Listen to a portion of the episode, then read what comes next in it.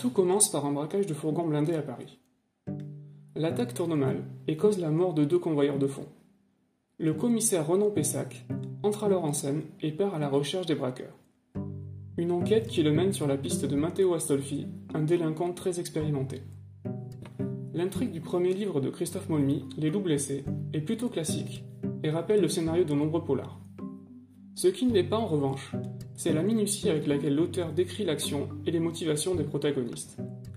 Il faut dire qu'en tant que directeur de la brigade de recherche et d'intervention de Paris, l'homme a de sérieux atouts pour apporter du réalisme à son récit.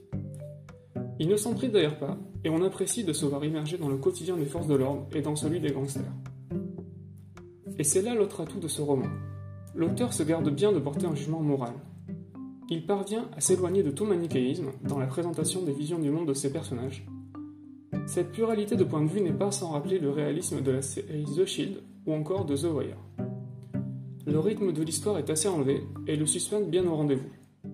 On regrette néanmoins que certains personnages n'aient pas été davantage creusés, mais il semble que le choix ait été fait de privilégier l'action et de ne pas noyer le lecteur sous un flot ininterrompu de descriptions.